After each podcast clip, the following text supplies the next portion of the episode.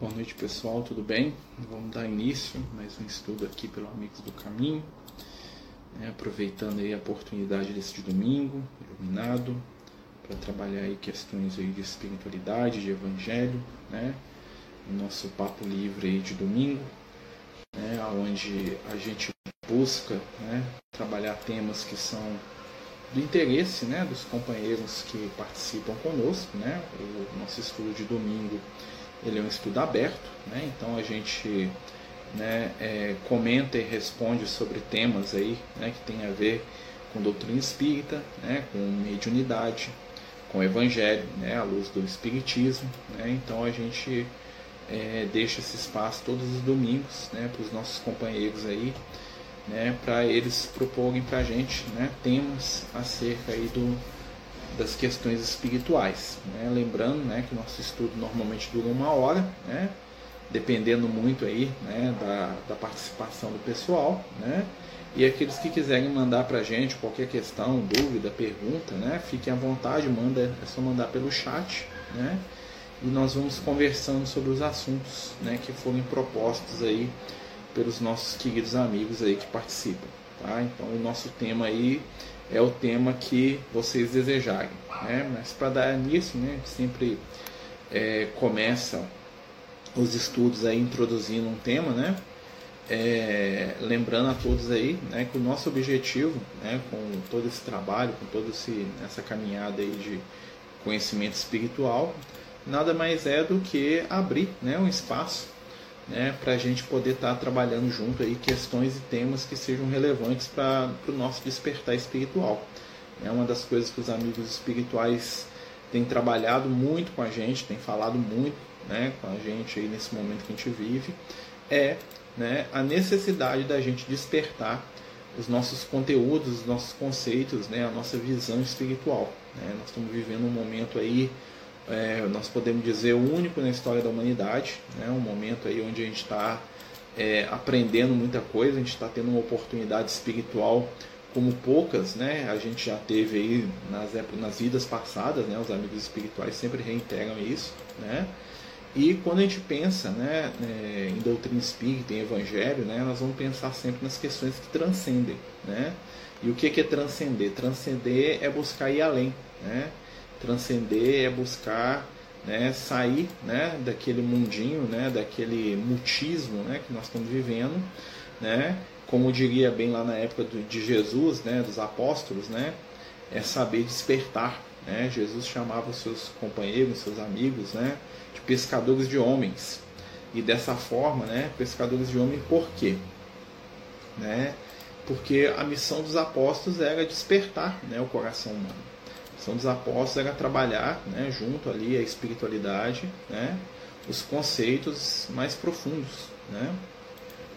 A Eliane aqui está perguntando para falar sobre Judas e as suas reencarnações. Né. O Judas, né, a gente sabe que lá no Evangelho tivemos dois personagens com este nome, o Judas Tadeu, né, o filho de Alfeu, né, o irmão do apóstolo Tiago, né, o Tiago famoso, que aparece no livro Paulo Estevão, né, e o Judas Iscariotes, ou de Queriote, né, que é o discípulo né, que traz Jesus e, os, e o entrega né, aos, aos sacerdotes lá para né, Jesus ser crucificado.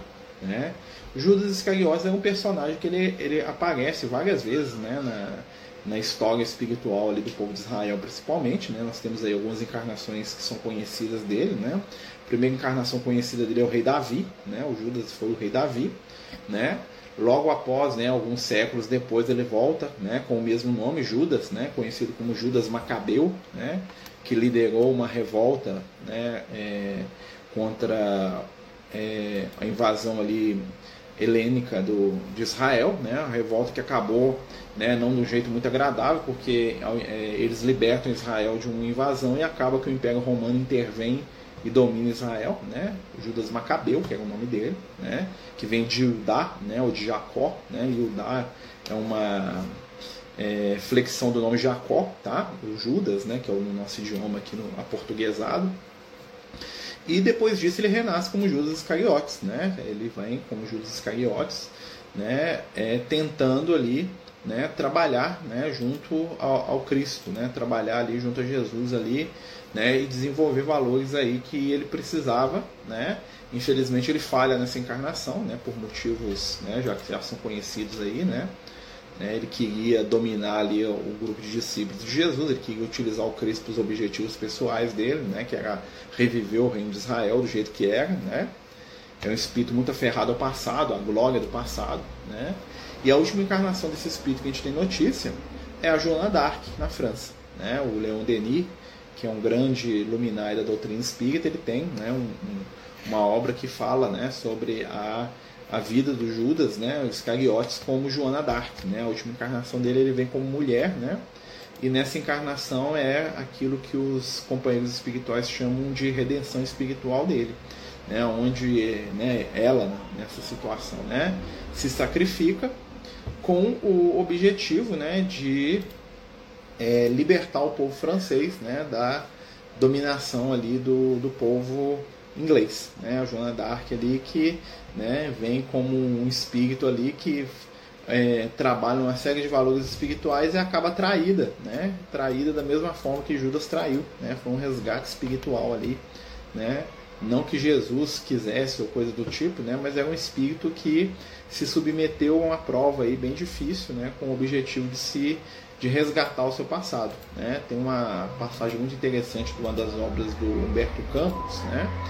que o Humberto Campos ele entra em contato com essa entidade, né? com Judas no mundo espiritual, e o Judas fala para ele, né, que as mesmas pessoas que o condenam, né, trocam Jesus todos os dias por muito menos do que 30 dinheiros, né? Trocam Jesus por, né, vendem Jesus, né? Então assim, ele já está né, resolvido, vamos dizer assim, né? Já é um espírito redimido, já é um espírito iluminado hoje, né? Depois de tantos erros aí, de tanta vaidade, tanta falha, né?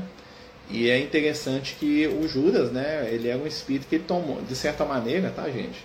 né, segundo os amigos espirituais, ele entrou no lugar que seria do Paulo de Tarso. Né? O Paulo de Tarso ia ser um dos apóstolos de Jesus, né? E aí o, o, o rei Davi vai lá e pede né, para entrar no lugar. O, o, de Tarso tinha sido o rei Saul, né? E, o, o, e, o, e Jesus conversando com ele fala, não, cede a vaga aí que depois eu te chamo, né? E depois realmente, né, Jesus chama o Paulo na estrada de Damasco lá pelo compromisso que ele tinha assumido com Paulo, né, de chamá-lo como ele chamou todos os outros apóstolos. E é interessante que durante toda a sua vida o Paulo, né, sempre defende assim o direito de ser chamado de apóstolo, assim como Jesus, né, apóstolo assim como os outros seguidores de Jesus, né. Mas o Judas é um espírito muito controverso aí hoje, né? Muita gente né, tem dificuldade de entender, né? É, e na verdade o Judas foi né, vítima da própria ambição, né? ele foi vítima da própria fragilidade, né? E o Judas ele é muito nós, né? Quando queremos forçar a espiritualidade a realizar aquilo que a gente acha que é melhor. Né? O Judas queria que Jesus assumisse a postura de, de Messias, mas não Messias né, do modo que Jesus desejava, né? mas sim o Messias a, a, a, moda do reino de Israel, que era o Messias político, né? o Messias que ia defender o povo de Israel no sentido político mesmo, militar. Né? E quando Judas percebe que Jesus não ia fazer isso, ele tenta forçar as coisas. Né? Ele acha que provocando a prisão de Jesus, ele ia forçar Jesus a agir né, contra aquelas pessoas que estavam ameaçando a vida dele.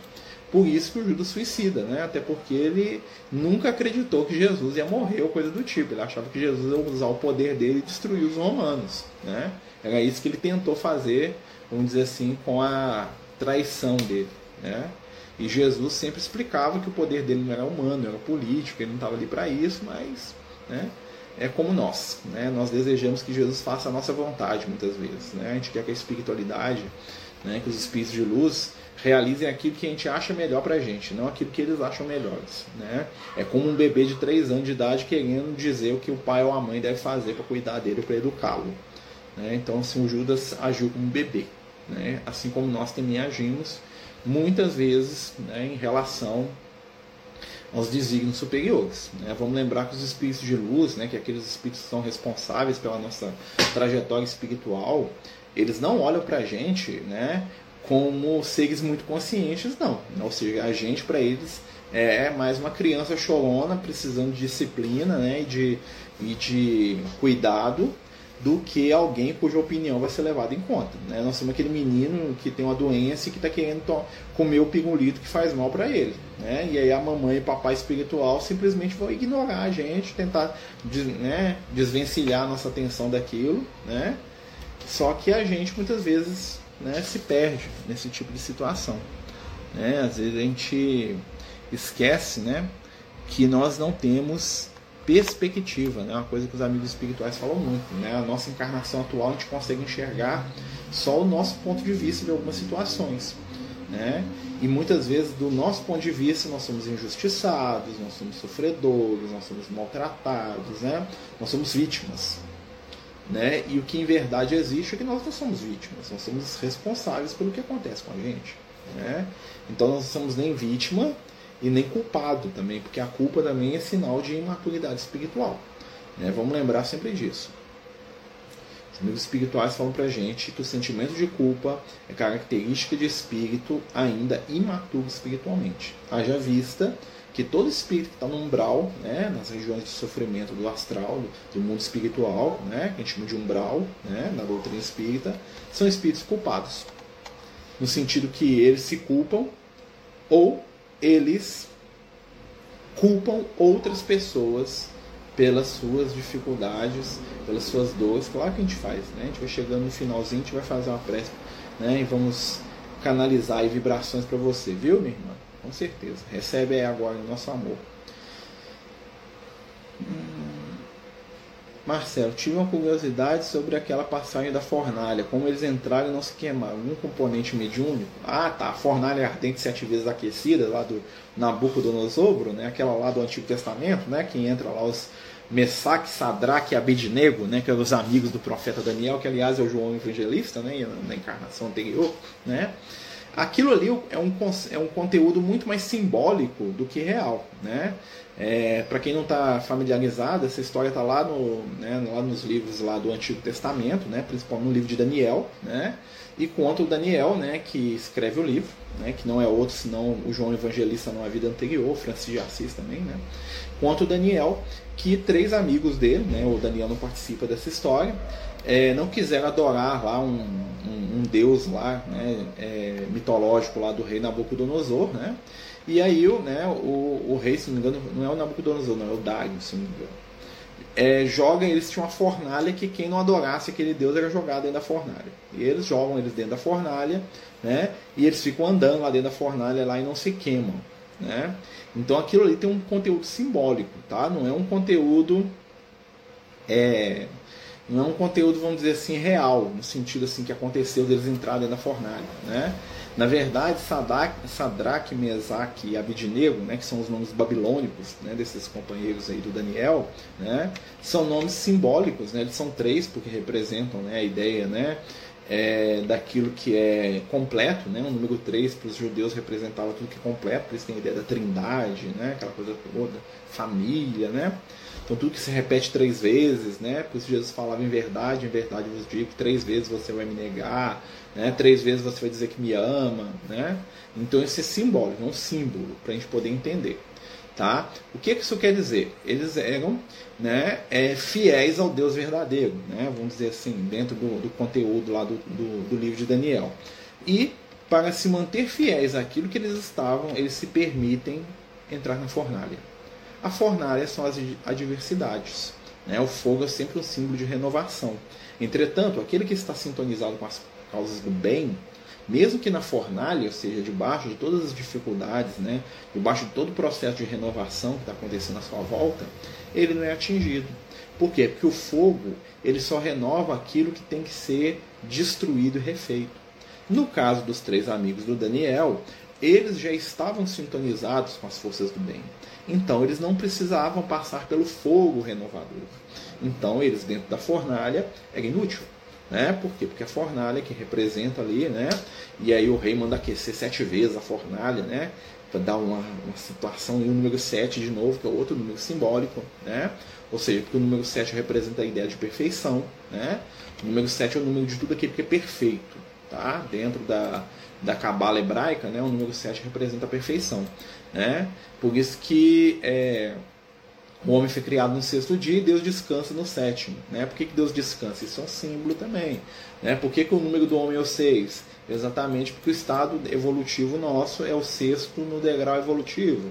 Por que, que o sete é o dia do descanso? Que é o dia que a espiritualidade já não vai precisar preocupar com a gente. Nós vamos ser adultos espirituais. Né? Quando que eu chego no dia 7 da minha existência?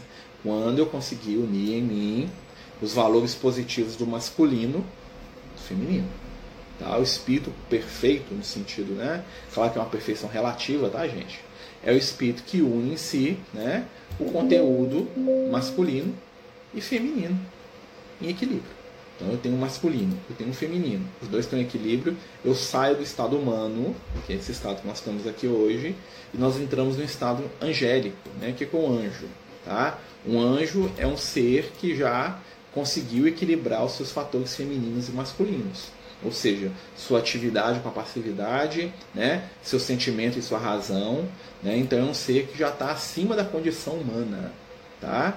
Então, um ser que já está nesse nível, ele já está além do, da condição do ser humano. Né? Então é isso que, que simboliza. Ali a fornalha ardente representa a renovação. Eles não são queimados porque eles não precisam renovar nada naquele momento.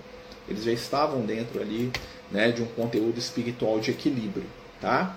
Lembrando, pessoal, que a gente está aqui estudando, né? Nós estamos aqui hoje, é, todo domingo, né? O estudo é livre, né? Então a gente está respondendo aí as questões dos amigos. Já perguntaram do Judas, perguntaram da, sete, da fornalha do sete vezes aquecida, né? Da fornalha ardente.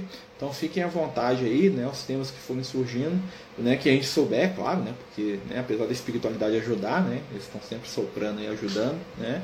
Quem somos nós para entender ou saber de tudo? Mas dentro de espiritualidade aí um pouquinho a gente consegue né, conversar e dividir com vocês aí, tá? Então quem quiser mandar alguma pergunta, algum tema para a gente ir falando junto, tá bom? É só mandar aí no comentário, tá? Continuando, né? A gente está conversando aí sobre esses temas de evangelho, né? E, e é sempre bom, né? Então esse episódio não aconteceu, foi simbólico? Foi simbólico, foi simbólico. Tá? Os nomes são nomes míticos, tanto é que o Daniel nem aparece nessa história. Né? Na verdade, o Daniel usa de um recurso né, semítico, né, é, que é a contação de história, ou de uma parábola, né, para poder ensinar uma lição profunda, como Noé. Né? O Noé também é um personagem mítico, né, gente? Primeiro, né, segundo a espiritualidade, o primeiro personagem real que aparece na Bíblia é o Abraão. Tá? Do Abraão, o Abraão existiu, Jacó existiu, Isaac existiu, dali para frente existiu. Tá? Do Abraão para trás é, já é outra história. Marcelo, existe diferença entre reunião mediúnica e de desobsessão? Existe diferença, tá? Nem toda reunião mediúnica é uma reunião de desobsessão. Uma reunião mediúnica é uma reunião onde os espíritos se manifestam, né? Então, por exemplo, uma reunião que tem a psicografia apenas é uma reunião mediúnica. Uma reunião onde tem aquilo que a gente chama de pronto-socorro espiritual é uma reunião mediúnica. Qual que é a diferença? Pronto-socorro espiritual é o nome que a gente dá né, para uma reunião que é aberta, ou seja, os espíritos que necessitam vão lá né, e são ajudados. Ou seja, alguém que está perdido, um espírito está pagando, um espírito está com muita raiva, ele vai lá e manifesta sem ter uma estrutura, assim, ele não veio ali por algum motivo ali que, que a gente encarnado sabe, né, a espiritualidade sabe. Então nós damos o nome de pronto-socorro espiritual. Uma reunião de desobsessão, ela já é focada. Né? Normalmente pega o nome das pessoas, leva lá, ó, pedir para colocar o nome do Marcelo na reunião de desobsessão. Vai colocar o nome do Marcelo num caderno ou numa uma folha, né? e no início da reunião esse nome vai ser lido, e a espiritualidade vai trazer né, é, ajuda para aquele caso específico em particular, que muitas vezes é um caso né, de obsessão, ou seja, uma perseguição espiritual, de um vício. Então, a reunião de desobsessão, ela é focada e muitas vezes ela, ela traz ali né, o nome da pessoa que vai ser ajudada, ela é direcionada, vamos dizer assim. O pronto-socorro é aquela reunião aberta. E existem outras reuniões mediúnicas que, por exemplo, psicografia, de pintura, né, que não tem manifestação de espíritos, né, como tem, por exemplo, numa reunião de desobsessão, não tem obsessores, né, às vezes tem espíritos sofredores, às vezes tem espíritos doentes, tem reuniões para atender suicidas, né, que não são reuniões de desobsessão, são reuniões pra, é, de pronto-socorro também. Então tem vários tipos de reunião. Tem reuniões de orientação, que é quando os, os espíritos manifestam para trazer orientação para as pessoas né? muitas vezes por psicografia, pela fala. Tem uma reunião que é muito rara, que eu, que eu sou doido para fazer, que é a reunião de estudo mediúnico. Quando você vai na reunião para aprender com os speed losers, vão lá ensinar, dar aula, falar sobre temas lá. Né? Das reuniões mais difíceis de fazer porque demanda que todo mundo da reunião estude. Como nós somos preguiçosos, né? Então toda vez que você tenta fazer essa reunião, o pessoal da reunião estuda na primeira, depois, ah, esqueci, não deu, ah, não li não, ah, você leu o capítulo, ah, não li, não sei. Aí a espiritualidade para a reunião, né? Porque demanda estudo. Edith Lopes, gostaria muito de entender a espiritualidade. Em que aspecto, meu amigo? O que, que você gostaria de entender? Né? Entender em que sentido? Fala para nós aí que nós talvez possamos te ajudar. Né? Então, assim, né, continuando, né, enquanto o pessoal manda as perguntas, tá, gente? Então, existem vários tipos de trabalho mediúnico. Todos eles são muito importantes. Né? Ultimamente, na doutrina espírita, nas casas espíritas, é muito comum as reuniões de pronto-socorro, que são as reuniões que são abertas, apesar que muita gente chama de reunião de desobsessão, né? e as reuniões de desobsessão. Né? Mas lembrando, reunião de desobsessão ela tem um foco definido. Vamos fazer uma desobsessão com o Marcelo, vamos fazer uma desobsessão para a Dona Maria, vamos fazer uma desobsessão para o seu Joaquim que está passando um perrengue muito sério. Então, a reunião de desobsessão é direcionada. Tá? Essa que é a grande diferença. Né? Nós lembrando a todos, né, bem-vindos aí os que estão chegando, né? Hoje nós estamos fazendo o nosso estudo que é a nossa conversa de espiritualidade, né? E pedindo a todos aí, né, que possam mandar para a gente as suas dúvidas, questões, fiquem à vontade, tá? Que a gente não souber, a gente vai falar assim, ó, oh, não sei desse assunto não, né? Às vezes alguém sabe, né? E aí a gente está aqui com os amigos espirituais, né, sintonizados aqui, né? Pelo menos espero, né? O Lucas esteve aí nos ajudando, né? para a gente ir conversando sobre esses temas né, que interessam a todos. A companheira perguntou né, que ela queria entender espiritualidade, né? E aí, se ela puder explicar o que, que ela quer entender, né? Porque ficou muito geral assim, né? Entender que sentido, o que, que é, o que, que ele faz, né? Ajudaria a gente a, a direcionar né, o, o, o raciocínio. Poderia comentar um pouco sobre relações de família? Né? Família é interessante, né? família é o lugar certo na hora certa onde nós estamos, né? É, família é a base de tudo, né? Nós saímos do reino animal e entramos no reino humano para a criação da família. Um dos aspectos que nos separa dos animais é a estrutura familiar, né? Porque a família é o nosso primeiro treino por desapego, né? Então eu vou aprender a desapegar do meu egoísmo com meu filho, com a minha esposa, para depois eu aprender a desapegar com meu vizinho, com meu irmão, com meu amigo. Né? Então a família é a base que vai estruturar a nossa caminhada evolutiva. Né? Médico que diz que o espírito não quer comunicar através dele, falta de sintonia, são vários aspectos. Né? Existem alguns médiums né, que têm dificuldade de sintonizar com espíritos que são muito diferentes dele. Existem muitos médios que têm medo, né? o médium realmente ele percebe o espírito aproximando, né? E tem medo. Alguns médios também têm uma espécie de. Não estou falando que cada caso são vários casos, né? Eu já vi casos, por exemplo, que o médium ele tem, ele tem receio da passividade. Então todo espírito que aproxima ele tenta direcionar para alguém. Né? Ele tenta passar como se fosse, né? Fala assim, não, ele vai comunicar pelo outro ali, né? Então assim, tem uma série de fatores que fazem com que o médium não dê passividade para o espírito. Mas se a gente for analisar friamente uma reunião mediúnica, né, se aquele espírito se aproximou de mim é porque ele vai se comunicar de alguma forma. Né? Talvez aquele espírito não tenha capacidade de se comunicar. Ele está com uma lesão, ele está com um problema mental, ele está lá hipnotizado, aí ele não consegue falar diretamente. Mas ele consegue envolver no médium, né, sentir a fala do dirigente, sentir o ambiente. Né?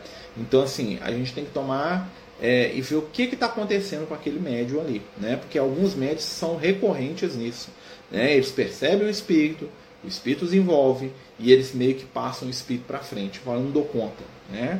Então ele está tendo alguma dificuldade que a gente precisa ajudar aquele companheiro, né?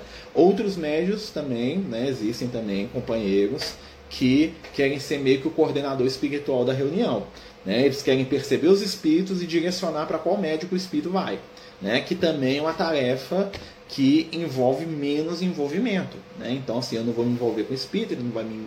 Né? Eu vou passar a bola para o outro. Né? Então, são vários fatores que podem estar acontecendo ali. Né? Ou então a energia do espírito é muito difícil para aquele médium. Né? Então, às vezes, por exemplo, Imagina que tem um espírito, né, que é um estuprador. E aí nós temos uma, uma, uma, uma, senhora que já passou por uma experiência de estupro, ou viu alguém que ela ama ser estuprado, né? E aquilo para ela é um terror. Ela vai ter uma dificuldade de envolver com o espírito. Então a espiritualidade vai transferir essa comunicação, né? Mas isso é uma coisa que acontece raríssimas vezes. Nós temos que nos preocupar quando toda reunião o médium, ah, que eu tenho um espírito aqui, mas ele não quer falar não, né? Gente, só do espírito chegar perto do médium, ele já está envolvendo o médium. Então, assim, eu falar assim que o espírito não quer falar, muitas vezes eu estou falando que o espírito quer que eu falo. Ele quer que eu fale que ele não quer falar porque ele não quer conversar. Aí o que, que o médium faz? O médium puxa. Né? O médium começa a puxar do espírito. Né? O médium começa a falar e o espírito vai junto. Por quê? Porque a mente dos dois é misturada. Então, se o médium der um empurrãozinho, o negócio tira. Né? Mas, claro, tem vários, vários motivos. Né? Como identificar a obsessão espiritual? Vício, comportamento repetitivo, ansiedade, né? mudança de temperamento. Né? Muitas vezes o processo obsessivo ele gera uma mudança de temperamento, se for uma obsessão que está começando. Né? Ou, toda viciação é acompanhada de um processo obsessivo, seja ele uma obsessão mais simples, né? ou seja uma obsessão mais profunda.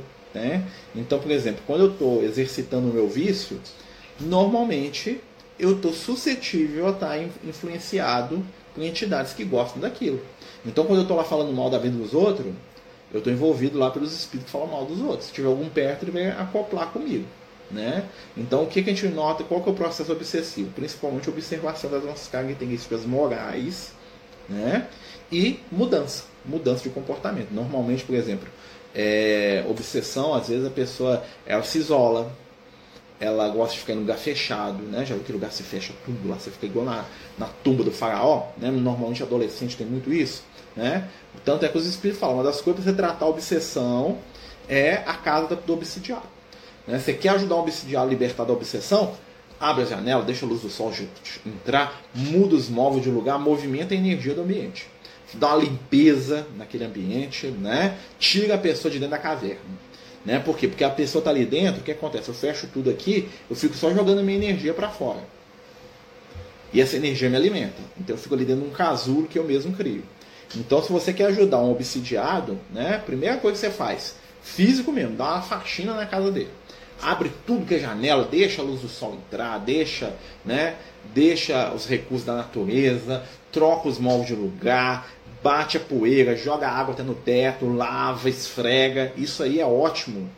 É um ótimo processo. Você vai ver que a pessoa vai ficar danada com aquilo, porque você vai tirar a energia lá toda daquele ambiente.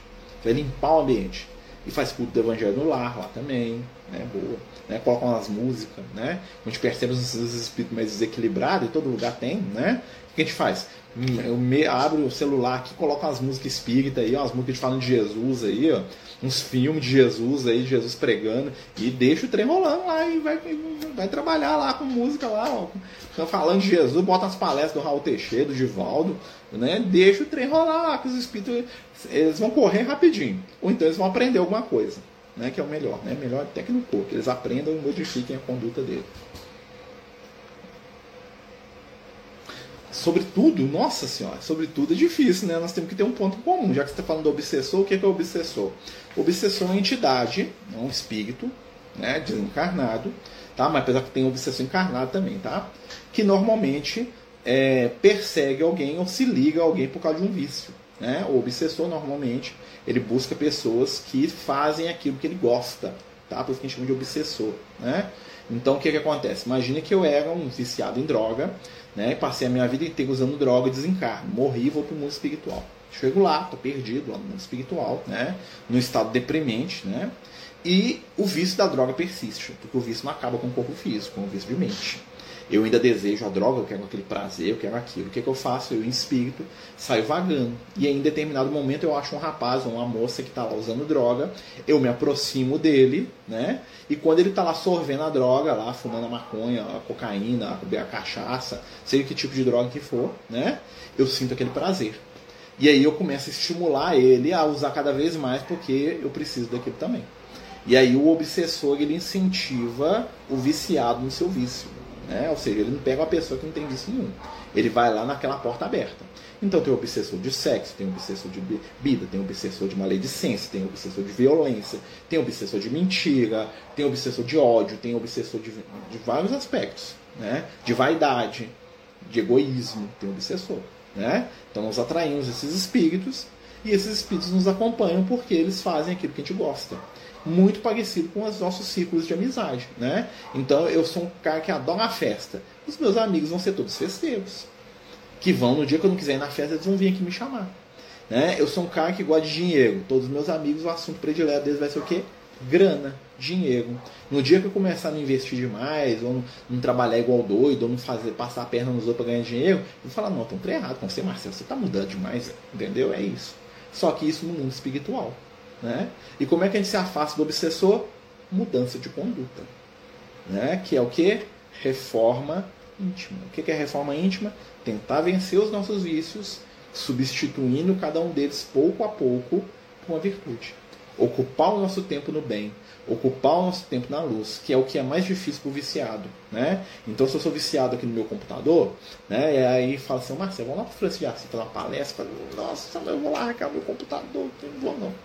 Entendeu? Ou seja, é a, a, a espiritualidade nos oferece oportunidades para a gente usar o nosso tempo com outras coisas que não é o vício. Então, para a gente vencer o nosso vício, nós temos que ocupar o nosso tempo com coisas positivas.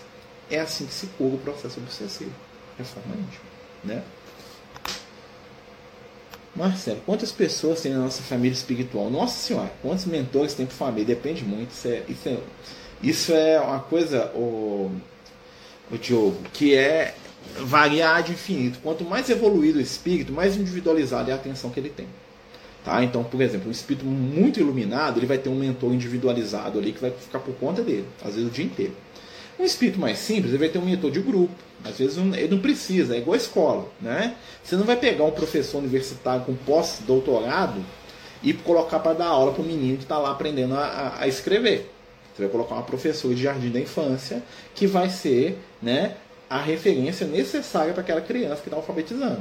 À medida que, que, a criança vai crescer, vai chegar um ponto que ele vai ter que ter vários professores. Né? Então, lá no, no primeiro momento, ele tem um professor só, porque dá, o professor dá conta tranquilamente daquelas crianças.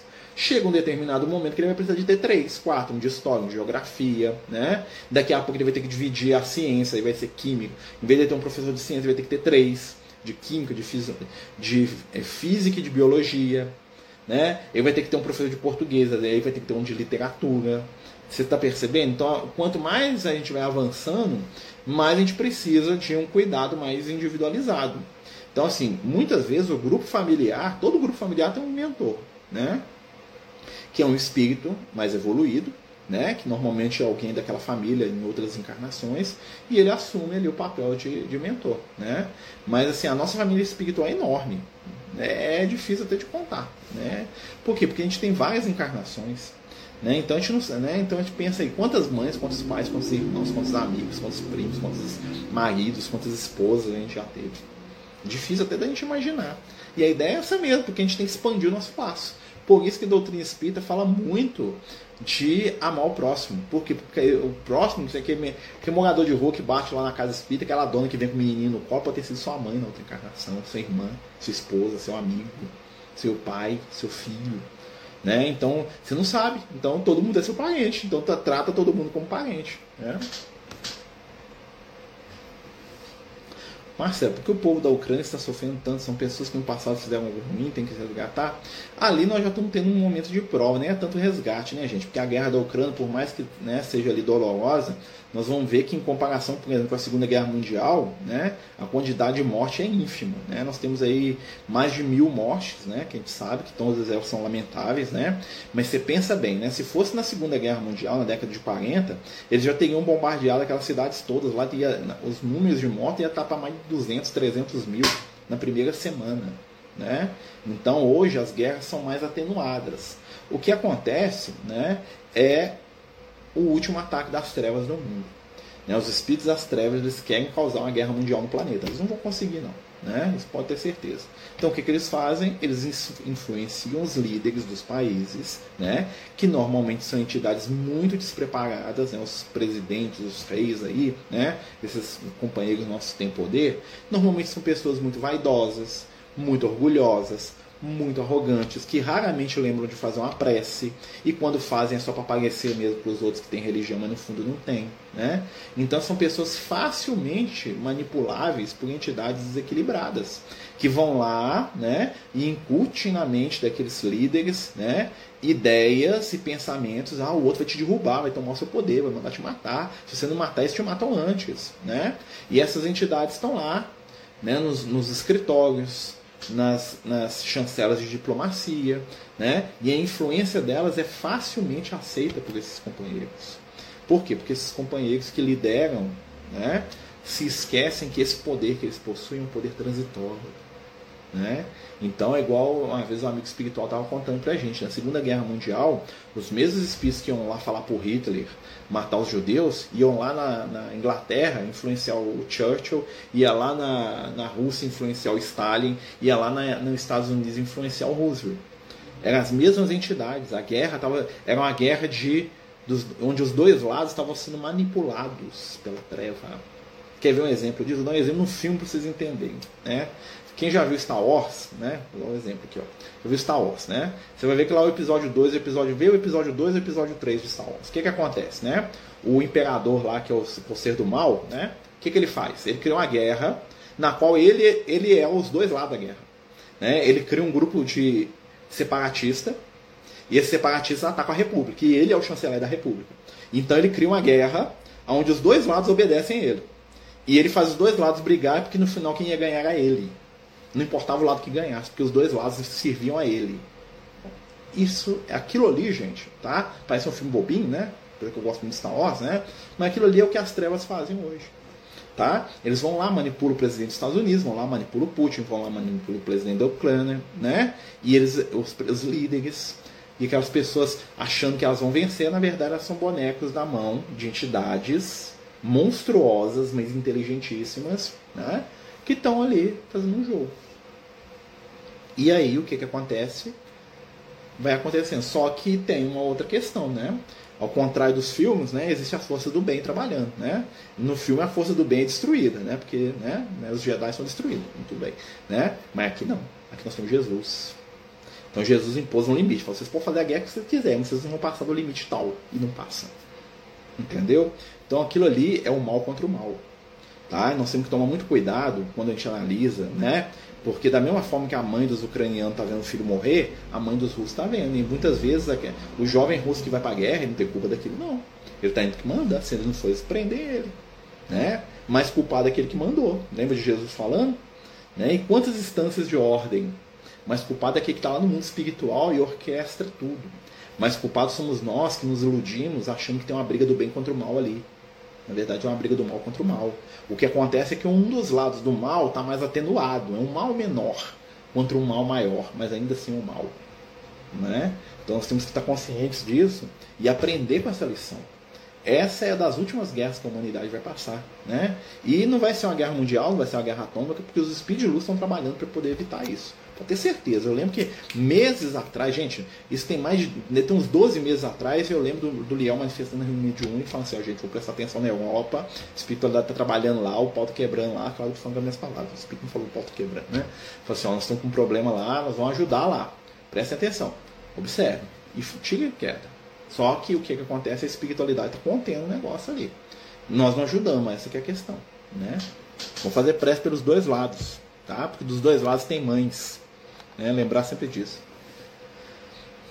É possível uma pessoa ter uma visão de como foi o desencarne de alguém? É possível. Muitas vezes existem histórias né, de pessoas que desencarnam. Tem até uma no livro é, no livro Nos Domínios da Mediunidade tem um capítulo chamado Mediunidade Desencarne, que uma senhora ela desencarna, ela sai do corpo na hora que ela está desencarnando, vai lá na irmã dela, e a irmã dela veio e acorda de noite e fala assim: minha irmã desencarnou, minha irmã morreu. Né? Isso é muito comum. Espíritos que são muito ligados podem perceber o desencarne do outro à distância. né? A mente está conectada, então eles sentem, tá? É possível sim. A proximidade de um espírito, mesmo sem se manifestar ou ser processo de obsessão, pode nos influenciar somente pela proximidade? Sim, pode. Os espíritos de ordinário que vos dirigem, está lá no livro dos espíritos, né? Os espíritos de luz nos, nos incentivam com a sua energia a sermos bons, né? A sermos, né? É, gentis, a trabalhar o bem. Né? Eles trazem vibrações à sua volta. Vou pegar outro exemplo literário. Né? Então, o livro Senhor dos Anéis. Senhor dos Anéis. Vamos voltar aqui. Ó. Lá no livro Senhor dos Anéis, né, tem um filme também, quem já viu, né, tem um filme, O Retorno do Rei, o último livro Senhor dos Anéis. Tem uma hora que eles estão lá naquela cidade de Gondor, ela está sendo cercada pelas forças do mal, né? E aí o que, que acontece? O Gandalf entra, né? Quando o Gandalf é o, é o mago, né? Que é um deus também, ele é uma divindade menor. O Gandalf entra e quando ele entra, o Tolkien, que é o autor do livro, ele escreve o seguinte: quando o Gandalf entra, os soldados né, de Gondor se sentem esperançosos, animados, com vontade de lutar, de vencer, de defender, sentem coragem, né? o coração deles se enche de coragem. Seja, a presença física do Gandalf faz o pessoal sentir coisas boas. Aí, numa outra hora, o Gandalf sai e entra o Rei dos Bruxos, que é um espectro. Né? Ele chega no morcego lá que ele voa, lá no dragão. Né? Ele chega, na hora que ele chega, o Tolkien fala assim: quando ele entra naquele ambiente, quando ele passa voando, dá um rasante, né? os soldados se sentem desesperados, com vontade de fugir, de se esconder. Tudo que eles conseguem pensar é em morrer. Isso é o quê? O que, que o Tolkien está explicando ali? A presença de um faz com que a coragem, o bem a luz se acenda. A presença do outro faz com que a covardia, o medo, a raiva, o desespero tomem conta das pessoas. Os espíritos desencarnados fazem isso. Né? E aí você pensa, nossa, o cara escrevesse um livro de fantasia. Por quê? Porque está tudo conectado, né, gente? O que, que ele pegou? O conceito espiritual por trás do negócio é real. Então, um espírito iluminado, quando ele entra no ambiente, a vibração amorosa dele acende os corações das pessoas. É o que Jesus fazia. O espírito desequilibrado, quando ele entra no ambiente, né, e nós estamos despreparados, desprotegidos, o que, que acontece? A vibração doentia, amargurada, doente, triste dele contamina aquele ambiente sem te deixar. Mas aí nós temos um recurso, né? No livro não fala, igual a gente está falando, né? Que é o recurso da prece. A prece é a forma de a gente se sintonizar de novo com as forças da luz. Né? Então a gente escolhe com qual que a gente afiniza. Se é com o Gandalf ou com o Rei dos Bruxos. Lá. Pode escolher. Né? Isso em espiritualidade é o quê? Quando nós entramos na onda dos espíritos de luz, com o calor que acende os corações, ou nós entramos na onda dos espíritos das trevas, com o desespero, a raiva, o ressentimento, a amargura, a tristeza, que é o reflexo da própria intimidade dele. Né? Então a influência se dá nessa, nesse aspecto, como se eles tivessem uma alga, e tem mesmo uma alga que carrega aquilo ali com eles. Hoje é muito comum uma relação de pais que não querem acompanhar os filhos, abandono afetivo. Posso entender que isso seja um resgate entre pai e filho, pode entender que isso é um, um na verdade não é um resgate, não, isso é, na verdade é uma falha do pai, tá? Porque nenhum espírito reencarna para ser abandonado. O que acontece é que a nossa condição espiritual ainda está muito atrasada e nós, enquanto seres egoístas que somos, estamos fugindo da responsabilidade dos nossos compromissos assumidos, principalmente dos nossos filhos. Tá? Porque o meu filho hoje, eu sou responsável por ele, não o contrário. Né? Então quem tem sustentação para o meu filho sou eu. Então se eu fujo do meu compromisso, alegando qualquer situação que seja, né, eu estou o quê? Eu estou perdendo uma oportunidade de forjar um laço de amor, né? Se é que não tem já, às vezes já tem, né? Que bom, né? Estou perdendo a oportunidade de resgate, porque muitas vezes eu me comprometi de receber esse espírito como filho, falei que ia orientar, que ia ajudar e sustentar isso dá trabalho, né? E aí o que, que vai acontecer? Aquele que fica, às vezes a mãe, né? Normalmente, mas apesar que acontece de pai abandonar, de mãe abandonar e o pai ficar, eu conheço casos assim, né? É, aquela, é aquilo que está lá no livro Entre o Céu e a Terra, do André Luiz né? Que é o quê? É, se um dos cônjuges assume, se ele consegue, mérito em dobro para ele. Se der errado, a culpa também é do outro que abandonou. Tá? Porque a responsabilidade é nossa.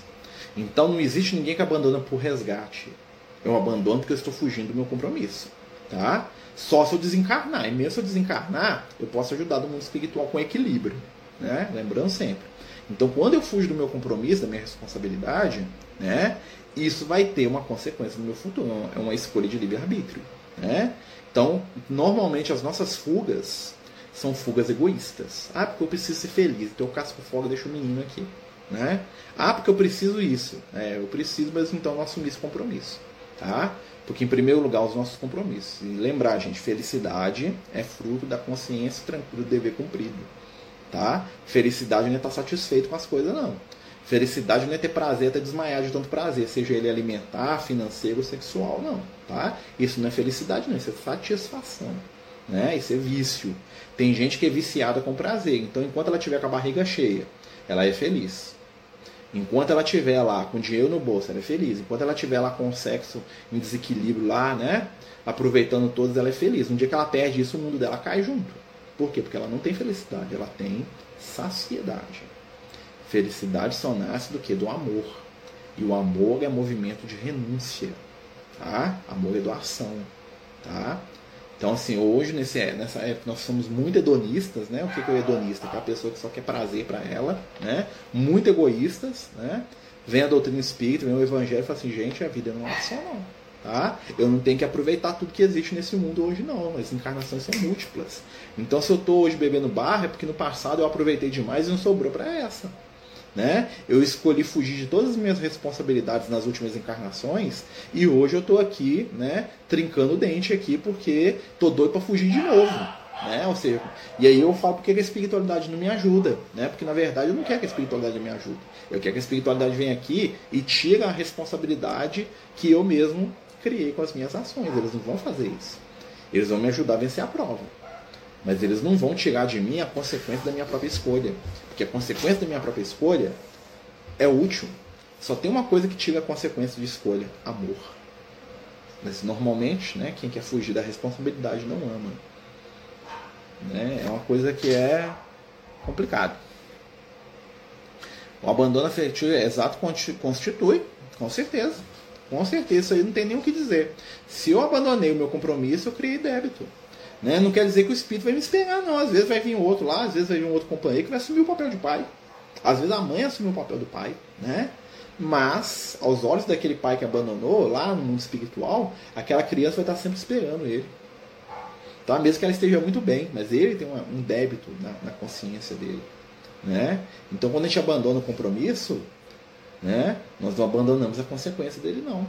Né? Infelizmente nós estamos aprendendo a fugir, nós não queremos responsabilidade, né? então nós estamos aqui, né? que bom né? que Jesus nos dá a oportunidade de reencontrar. Né? Quando passamos por alguma situação que gera muita preocupação e depois ficamos muito cansados com sono, um motivo espiritual desse cansaço, oh, pode ser várias coisas. Primeiro, você gasta energia demais, né? aí o espiritual fala, não, vai dormir aqui, aí os espíritos levam a gente para o mundo espiritual, dá uma né, conversa, não, calma, nós vamos ajudar. Né? Muitas vezes os espíritos fazem isso, a gente está naquela prova violenta, aí você dorme. Você dorme, os espíritos tiram você do corpo, vão lá te consolar, falam, calma, nós vamos te ajudar. Você acorda até meio, meio animado, assim, nossa, vai dar certo agora. Né? Normalmente eles fazem isso, né? eles ajudam a gente a passar ali pela aprovação. Né? É possível sim. Roteiro para fazer culto do evangelho no lar marca um dia e um horário, né? de preferência que você não fale esse dia, esse horário, por exemplo, que em casa é terça-feira, seis e meia da noite. Né? É, reúna sua família ou quem quiser participar, né? com horário de dia marcado. Faça uma prece, curta, simples. A leitura do livro do Evangelho, seja o Evangelho segundo o Espiritismo ou o Evangelho da Bíblia mesmo, tá? Evangelho de preferência, tá, gente? As palavras de Jesus, tá? Tem muita gente que faz culto lá, abre o Antigo Testamento. Não, não rola. Não que o Antigo Testamento tenha coisa boa, mas o Evangelho é tudo. Tanto é que chama culto do Evangelho lá. Então tem que ter Evangelho, tem que ter Jesus nesse negócio. Né? Palavra do Cristo. Né? Faz uma leitura curta de um trechinho, um pequeno comentário. Se tiver mais pessoas em casa, cada um faz uma leitura. Né? Pega lá uma obra do Chico, uma obra de criança para as crianças, tem vários livros infantis. Né? Cada um faz um comentário. O que, que você entendeu? A leitura do Evangelho vai dizer pra gente o que a gente precisa trabalhar na semana. Por exemplo, saiu lá perdão. Bom, você tem que trabalhar nosso perdão. Vai ter situações na minha semana que eu vou ter que perdoar. Né? Fica preparado. As outras leituras, né? Você vai ler lá um Fonte Viva, um Caminho Verdade e Vida, um livro que você que desenvolve as ideias do Evangelho, né? O que, que você vai fazer? Aquele livro vai te dar um roteiro do que você precisa fazer durante a sua semana. É isso, né? Faz uma prece final, terminou. Né? Algumas pessoas deixam uma garrafinha com água lá para fluidificar, outras deixam um copo, pode deixar, né? Mas sempre ter, criar essa rotina, que você faz sempre no mesmo dia, no mesmo horário. Ah, vou viajar, faz onde você for viajar. Ah, eu não estou em casa, faz onde você estiver.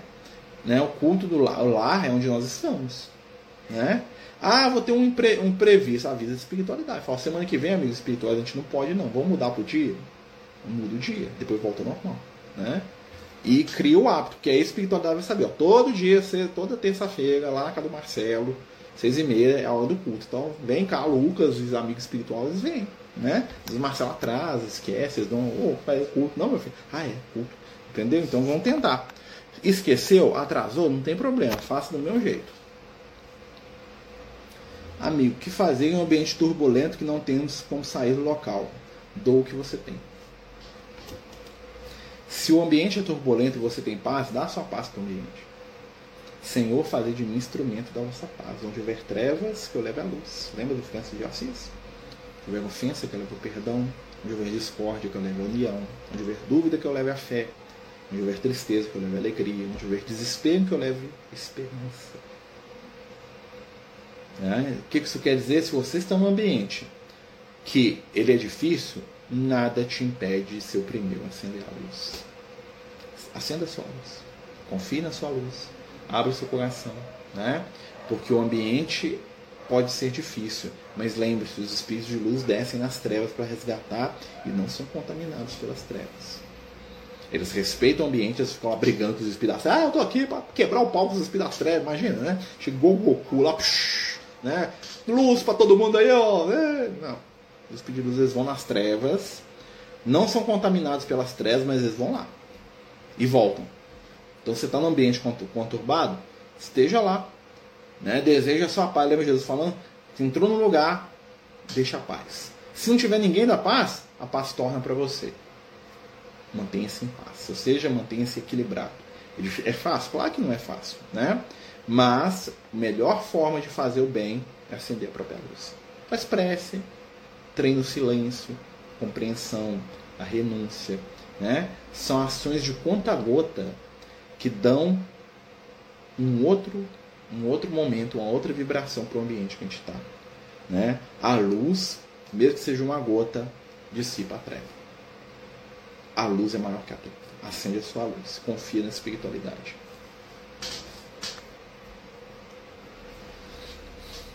Eu e minha família somos muito, muito perseguidos por pessoas invejosas. Se não fôssemos temer a Deus, já teríamos nos perdido. Precisamos de muita prece. É só não entrar na energia. Pessoa te jogou energia negativa, devolve o bem. Da outra face. Lembra Jesus? Orai pelos que vos caluniam. Né? Se você acha que alguém está te perseguindo, faz prece por ele. Começa a fazer prece. Ô oh, Jesus, abençoe o Enche a vida dele de amor, de paz. Liberta ele desse sentimento triste. Coitado, né? Não sabe o que faz. Lembra Jesus na cruz? Jesus na cruz, o que, que ele fala? Pai, perdoa, eles não estão sabendo o que, que eles estão fazendo. Né? Jesus ele trabalha a compreensão. Né? Nós só somos atingidos pelas energias do mal quando nós baixamos o nosso nível no mal. Se alguém começa a me xingar e eu começo a xingar ele também, sintonia. Se alguém me dá um tapa na cara, eu, eu volto outro na cara dele, sintonizou, vai dar briga. Se alguém começa a falar mal de mim, eu começo a falar mal dele, sintonizou. Se alguém me rouba e eu começo a roubar ele, sintonizou. Né? O caminho sobremodo excelente é o caminho do Cristo. Compreender, perdoar e seguir. Entendeu? Confiando nas forças divinas, porque Deus é amor. E Deus vai cuidar até daquele que é invejoso. Deus ama até aquele lá. Né? Na verdade, ele é um, fi um, filho doente, tanto quanto nós também somos doentes muitas vezes, né? A gente também fala, a gente também pisa uma jaca feio de vez em quando. Você concorda comigo? Eu, pelo menos, né? Tem dia que eu falo assim, meu Deus do céu, o que, é que eu fiz aqui? Que burrada é essa que eu estou fazendo aqui? Né? Começa de novo. Perseverar, né? O bom cristão e o bom espírito é aquele que se esforça para ser melhor. Né? Não preocupa com o mal, acende a luz. Essa é a dica. Os espíritos falam isso. Quando o amor que sentimos por alguém que está distante também é associado à dor, essa dor pode ser um indicador de obsessão? Não. A dor é, é, é interessante porque a dor, né, ela é, o Francisco já chamava ela de irmã dor, né, irmã dor, né. Só o Francisco mesmo, é, João, assim, né. É, Jesus sentiu dor. Jesus sentiu dor. Não a dor moral, mas a dor física. Né? Então a dor ela faz parte do processo do afeto. Amar dói. Né? Um amigo espiritual uma vez falou isso pra gente, não esqueça, amar dói. Né? Porque amar é muitas vezes sair do seu, do seu, da sua, seu conforto. E sair do conforto é doloroso. Saudade dói. Né? Então quando a gente sente saudade, a gente chora. Né? Então o amor totalmente desprendido ainda é uma etapa que nós estamos lutando para aprender. Nós não aprendemos ainda. Né? Mas chorar por amor é algo bom, é algo belo. Só. Né? O que a gente tem que lembrar é que é aquela máxima do Cristo, consolar e instruir. Se console, sabendo que o objeto do nosso amor está com Deus, seja no mundo espiritual, seja no outro país do lado do planeta. Jesus e todos aqueles que se vão um dia se encontram no outro. Vou lembrar disso. Né? Então, quando você tem esse consolo, dói, mas é uma dor mais suportável. E aí vem a instrução, que é o conhecimento espiritual, é a certeza do reencontro, da luz, do bem. Então, consolar e instruir, Clarice, é a, a, o remédio. E não é obsessão, não. A obsessão é a paixão desenfreada. Marcelo, você sabe dizer o que aconteceu com o avião que decolou 25 de junho de 1955 desapareceu, pousou no dia 21 de maio de 1992? Esse é lorota. Eu já vi essa história na internet aí, o pessoal que, né, que, que as páginas que caça-mito provar que não tem nada daquilo. Na verdade, o que aconteceu é que o avião.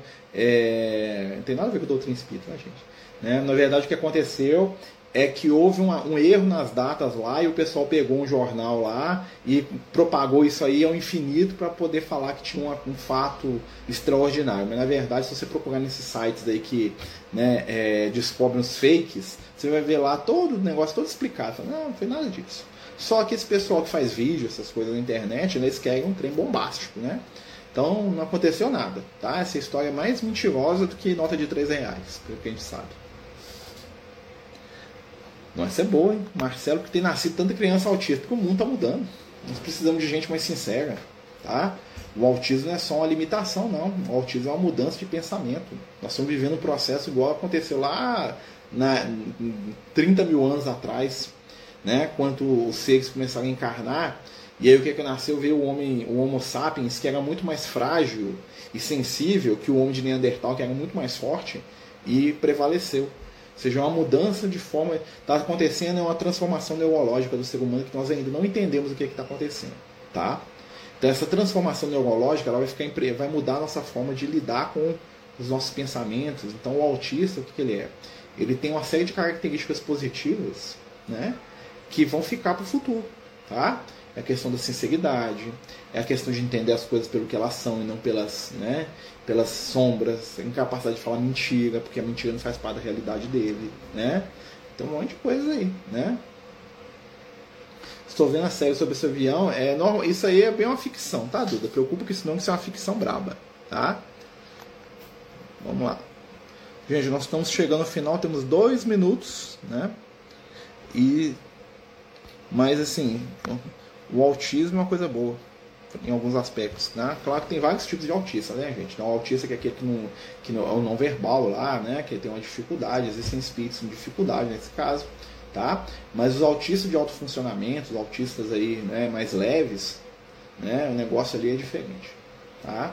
São espíritos que têm uma limitação física para poder modificar a estrutura cerebral das pessoas. É o trem, né? Eles vão deixar descendente aí, o que, que acontece, é o negócio, né? Né, vai mudando aí, o nosso, o nosso cérebro está mudando, gente. A nossa forma de, o nosso corpo físico é um corpo de um mundo de prova e expiação ainda. Tá? O nosso corpo de mundo regenerado já é outro. Tá? Então, assim, se a gente for analisar, não, uma vez o Lucas até brincou comigo, se for analisar Jesus, Jesus tem umas características de autista, ele ficava lá dele, né?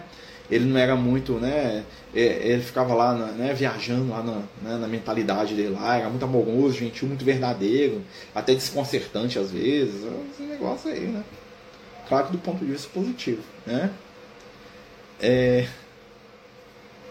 Gente, nós estamos terminando, né? Vem até aqui a Miau me avisar, né, Miau? Né? Fala pra ele assim, boa noite, né? Até bom que eu peguei aqui, tá hora de dar o remédio dela, né? Tomar umas unhadas, né, Miau? Né? O que, que você acha tomar seu remédio? Dá um tchauzinho pro pessoal. Né? Gente, nós estamos chegando ao fim do nosso estudo, né? Agradecer a todos os companheiros, pedir a Jesus que possa nos abençoar, nos iluminar. Tenhamos uma boa semana que possamos aproveitar as oportunidades para sermos luz, compreensão e amor. Fica conosco, mestre amigo, hoje e por todo sempre. Que assim seja, graças a Deus. Então, meus amigos, boa noite mais uma vez. Jesus nos abençoe até quarta-feira, né? Se Deus quiser. Só ir lá no Francisco de Assis, sábado. Né? A gente combina, manda mensagem. Fique com Jesus. Os Amigos do Caminho apresentam sua primeira obra literária, Versos do Caminho, uma compilação das mensagens do nosso amigo espiritual Lucas, à venda pelo WhatsApp 31 98827 3218. Toda a renda será destinada para o projeto Neurodiversos.